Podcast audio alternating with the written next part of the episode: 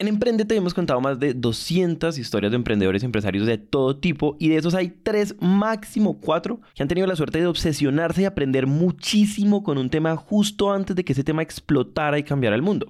Para explicarles mejor, recuerdo que cuando contamos la historia de Juan Manuel Lopera, fundador de Aulas Amigas, o de José Vélez, fundador de Peyu y hoy fundador de Bolt, ellos nos contaron cómo siendo niños y casi que jugando, aprendieron a crear cosas en Internet cuando nadie se tomaba en serio el Internet justo antes de que el Internet explotara. Les digo esto porque el invitado de hoy tuvo esa misma suerte, pero dos veces en su vida y además con las que posiblemente sean las dos revoluciones más transformadoras de esta época. Y para que entiendan a qué me refiero, pues les va a tocar escuchar la historia completa. Yo soy Juan Pablo Emprendete y hoy les vamos a contar en tres episodios la historia de una compañía llamada Kiwi. Parte 1 de la curiosidad de los computadores a la selva. Eh, pues a ver, el origen mío es un origen de una clase media de Medellín, eh, pero pues mm, más del barrio, barrio de Medellín, de los ochentas.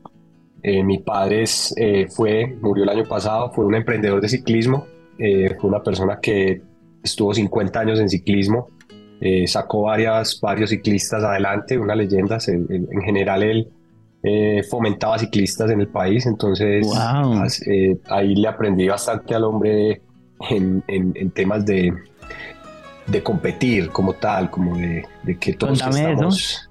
Como que todo, pues la, el de, los, de las grandes lecciones de, él fue, Daniel, eh, todos, tienen, todos tienen lo mismo, todas tenemos las mismas condiciones.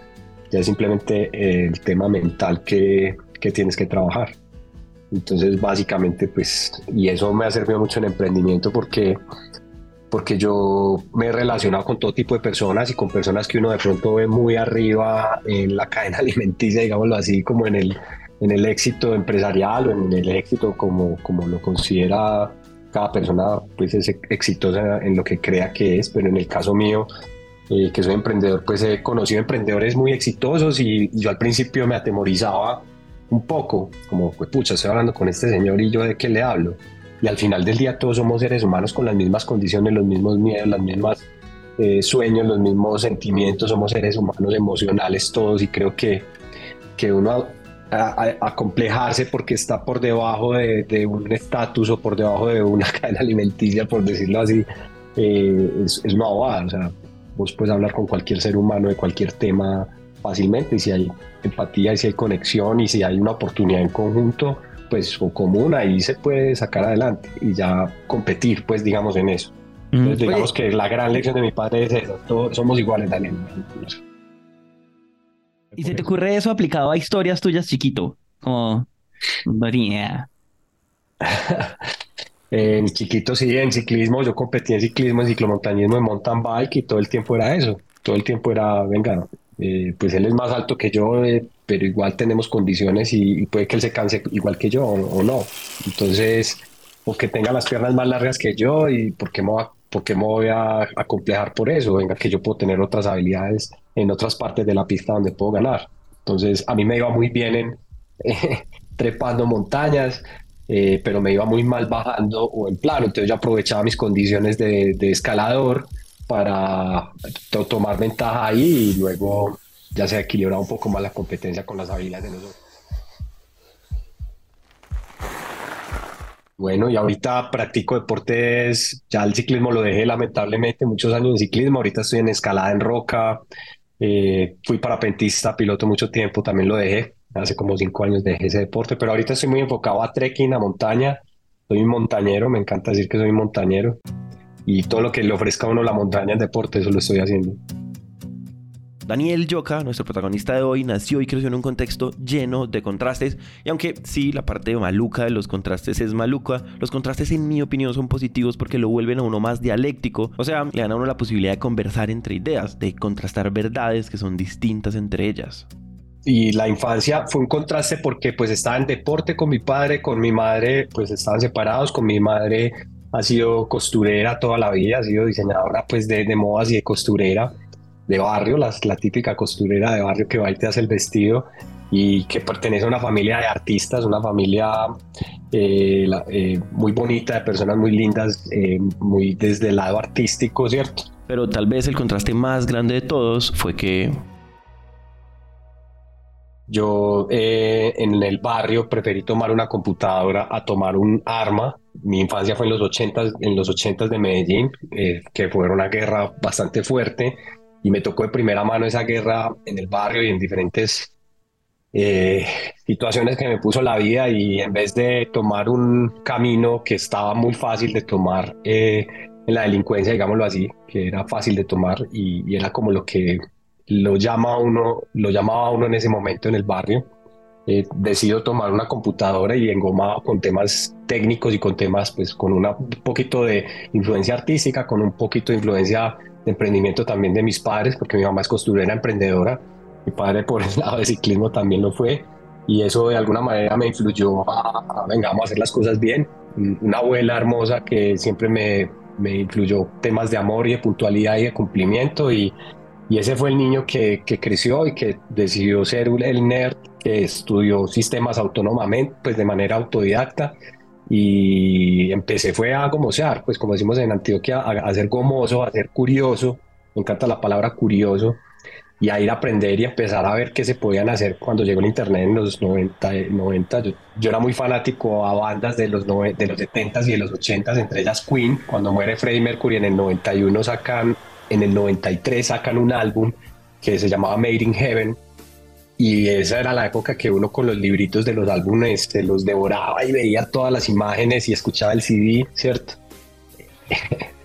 y al final del álbum, en el librito del álbum del CD, había una, una URL, es HTTP no sé qué, y no tenía ni idea qué era eso, y, yo, y era lo único en el álbum que yo no comprendía, ¿qué es esto? 93, cuando en el 95 llega el primer computador con internet a Medellín, que había que hacer fila para ir a, navegar, yo ahí supe, ya luego supe que eso era una dirección de internet de, para una página web, y en el 95 voy, hago esa fila, tomo un bus, voy, hago la fila y podía navegar en dos páginas, podía acceder a dos lugares en la página y ya seguía el siguiente en la fila.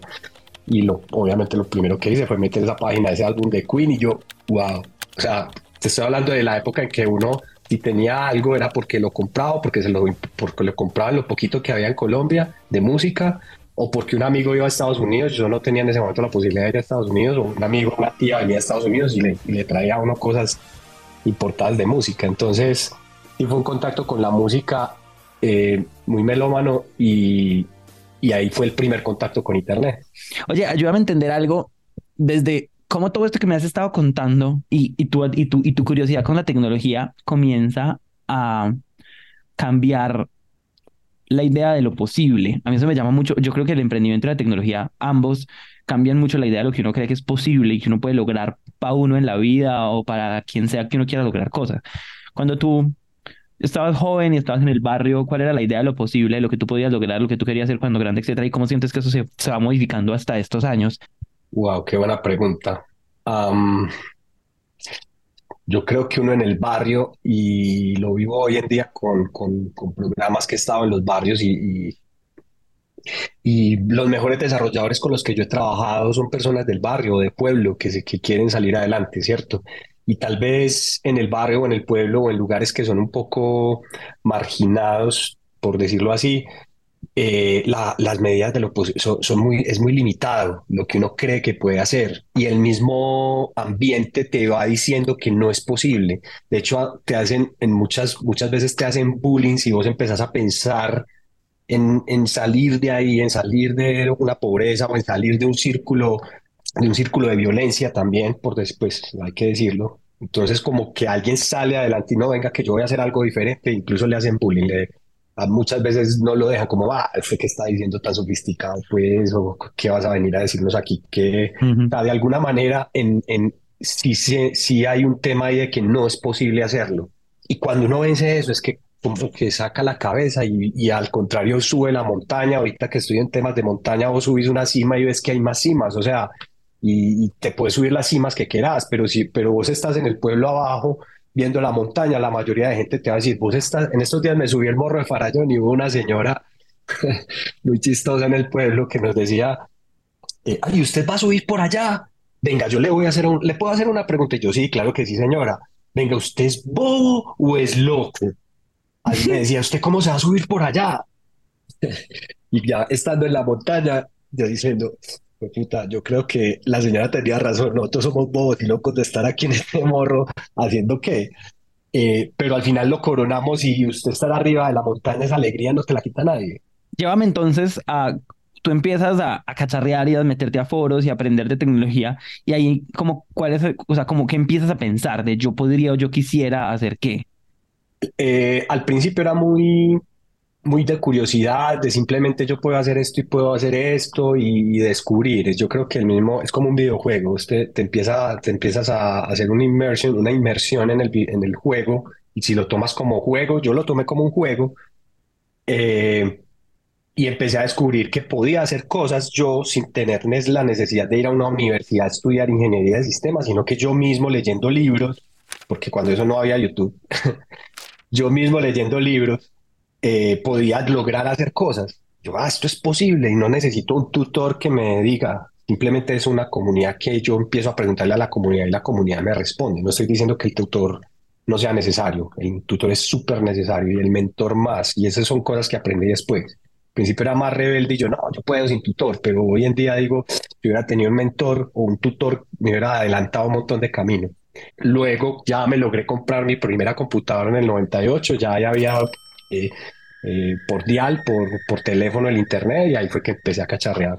Al principio eh, haciendo páginas, digámoslo así, como páginas, cuando solo había, había un software que se llamaba Front Page, y ahí empecé a hacer como, ah, yo puedo publicar un contenido y puedo hacer que, que, que las personas interactúen si quieren seguir, o sea, como enlaces e hipervínculos cuando y hacía unas páginas, pero yo las hacía de música, de cualquier pendejada que tenía uno a, a, los 17 años, ¿cierto?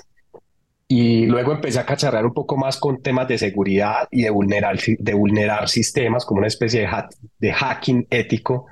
Y por allá logré empezar a vulnerar sistemas de información y empecé a comprender de TCP/IP y empecé a comprender de ya como de las profundidades del internet, no solamente la parte de afuera, pues del software que había en ese momento, ¿cierto? Pero ahí fue que empecé como el contacto a cacharrear y con amigos, y eran comunidades de hacker en Medellín bien fuertes en esa época.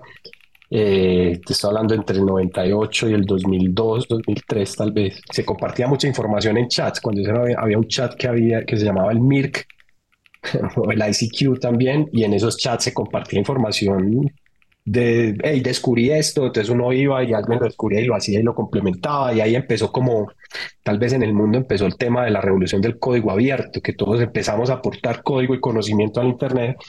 Entonces, cuando empiezo a, a, a por juego hacerlo, y luego alguien me dice, venga, usted me puede hacer un sistema que yo vendo carros, yo vendo y compro carros.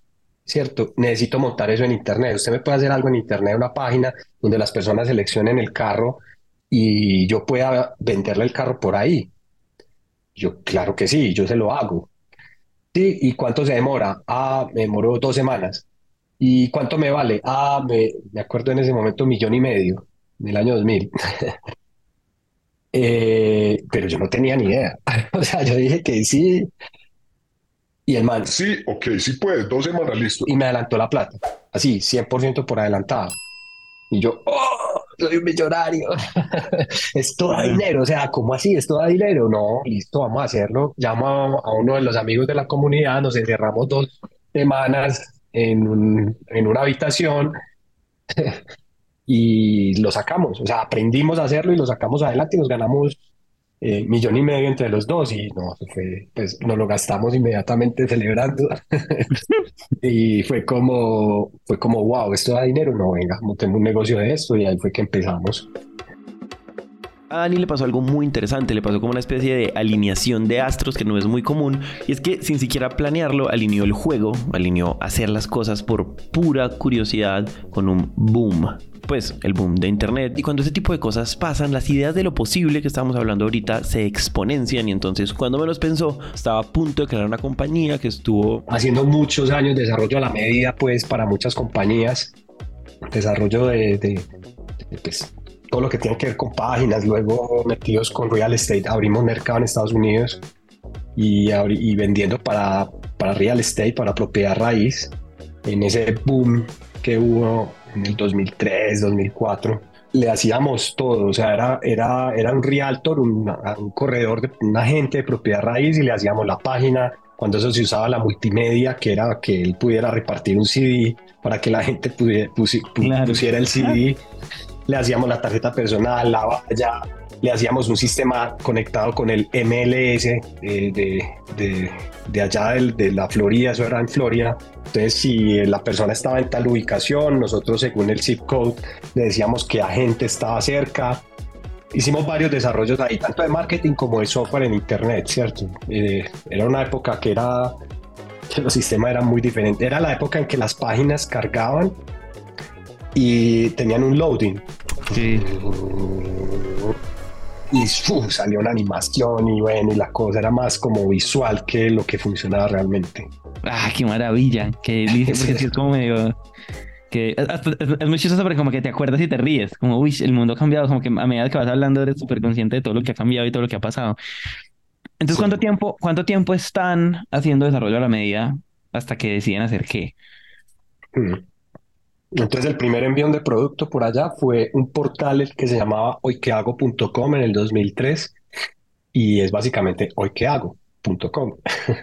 y es que hago en la ciudad. Entonces era una guía de entretenimiento, entonces teníamos restaurantes, teníamos bares, teníamos, cubríamos eventos, conciertos, nos metimos mucho con la cultura electrónica en Colombia, sobre todo en Medellín, eh, que era como la época dorada de la música electrónica en Medellín. Y y nos metimos mucho por ahí. Eh, había una emisora, todavía existe la X, la X electrónica. Mm. Eh, entonces a la X le hicimos la página y fuimos los primeros que hicimos streaming de radio en Colombia. Entonces ya la X no solo la escuchaban en Medellín, sino la podían escuchar en cualquier parte del mundo.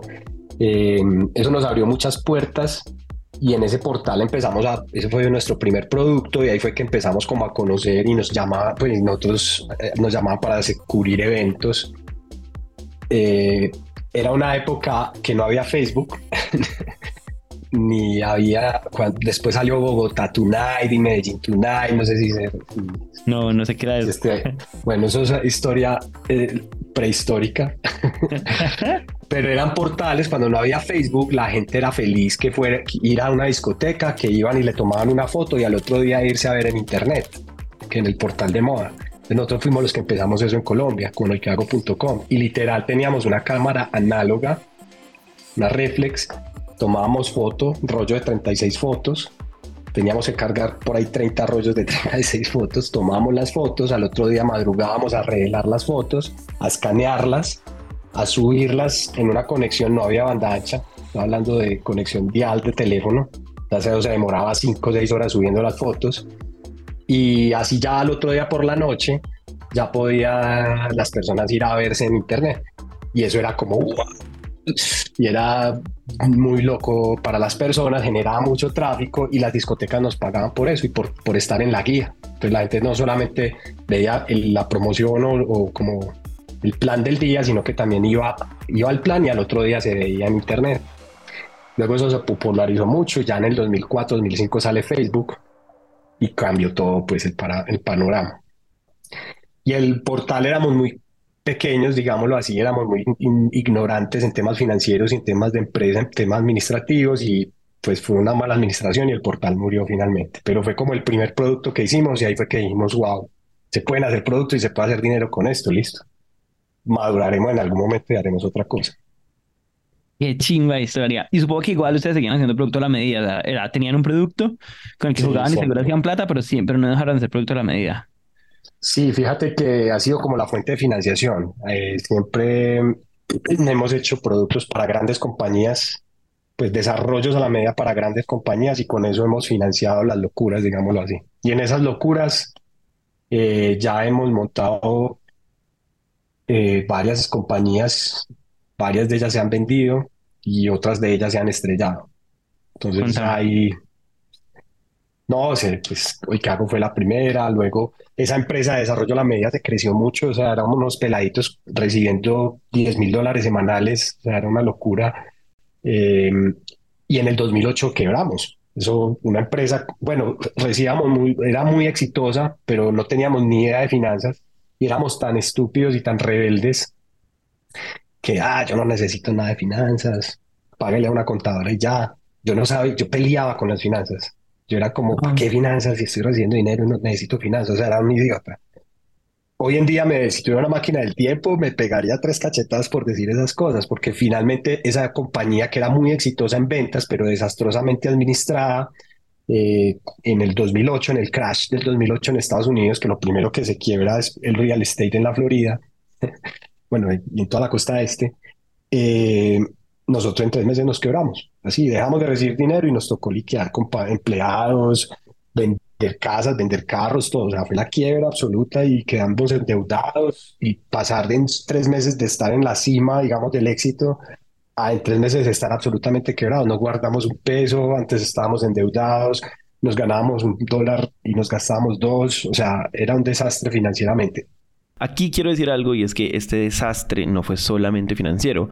¿Cómo decir esto? Es como que esto no fue solo una descalabrada financiera, sino también una descalabrada personal. Hagan de cuenta que Dani estuvo años en una rumba muy pesada, estuvo viendo pasar por sus manos mucho dinero y cuando esas cosas pasan y sobre todo cuando pasan tan rápido, uno corre el riesgo de sentir que el objetivo es ese y entonces pierde perspectiva. Incluso me atrevo a decir que pierde raíces, pierde como arraigo y en consecuencia cuando eso se le cae no se le está cayendo solamente la empresa. Perdón que suene dramático, pero se le está cayendo la vida. Ahora, a eso súmenle que estamos hablando de un man de contrastes.